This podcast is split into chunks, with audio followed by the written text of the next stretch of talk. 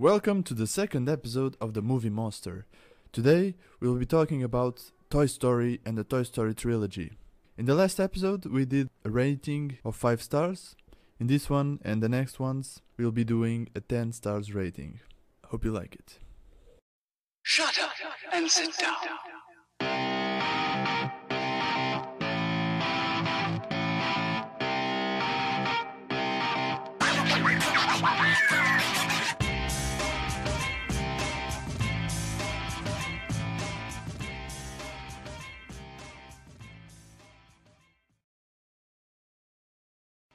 Directed by John Lasseter, who is now the chief creative officer of both Disney and Pixar, and written by some of the best in the business today, like Pete Docter, responsible for one of my favorite Pixar movies, Inside Out, Andrew Stanton, director of Wall-E, another special film, and Joe Ranft.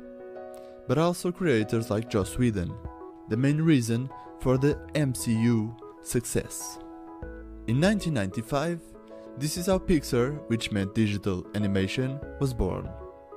Their progress was astonishing.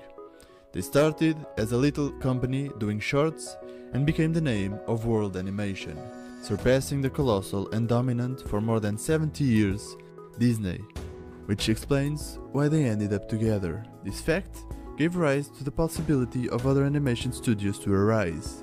Animation exponentiated the notion of having no conceptual limit. The premise of the movie is genius. What if the toys we all had during our childhood were always alive? The storytellers didn't just let out the idea, they built upon it. The toys don't want to be just toys. They have human needs and desires. They want to be friends, to love, to go on adventures, and so they do. The original idea also gave way to the creation of amazing worlds.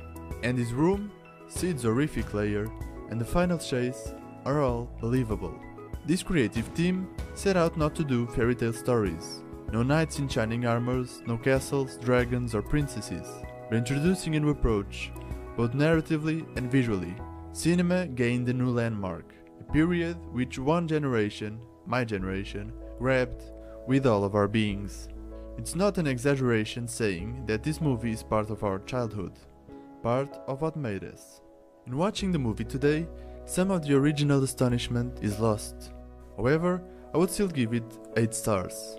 The story felt a necessity to introduce a villain that, although being well constructed, doesn't really have a purpose. This could have been avoided. The last thing I would like to say is that this is not a children's story. Pixar doesn't make movies only for kids. Their creations are meant to touch everyone. For me, this is not their best work, but it's certainly essential movie making history. My favorite scene from the Toy Story trilogy is one of the last scenes of the last movie. I'll give you a spoiler alert and leave you with the best animation has to give.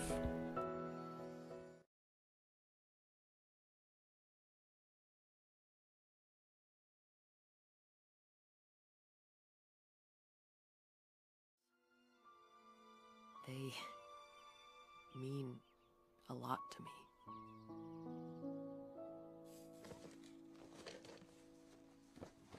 My cowboy.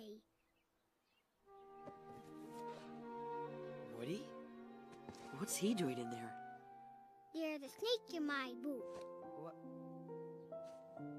There's a snake in my boot.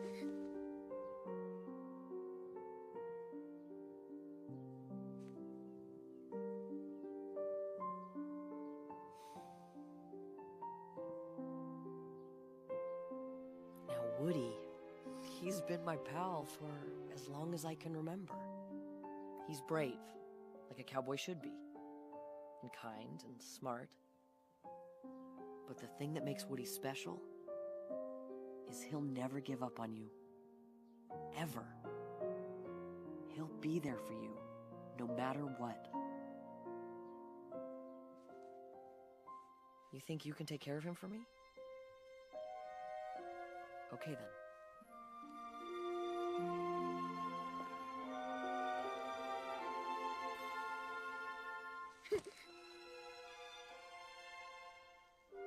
oh no! Dr. Porkchop's attacking the haunted bakery! Pew, pew, pew. The ghosts are getting away.